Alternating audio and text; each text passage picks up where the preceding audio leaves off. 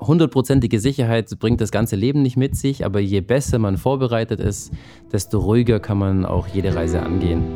Das ist der Herzfrequenz-Reise-Podcast der Schweizerischen Herzstiftung mit dem Kardiolog und Reiseexperten Ruprecht Wick. Wenn man eine relevante Herzerkrankung hat, ist sicher eine Reise innerhalb Europas sehr befürwortenswert. In vier Folgen reden wir über alles rund ums Reisen. Von der Wahl vom Reiseziel über sichere Unterwegssein, Wissenswertes zu Medikament bis zu der Ankunft am Ferienort.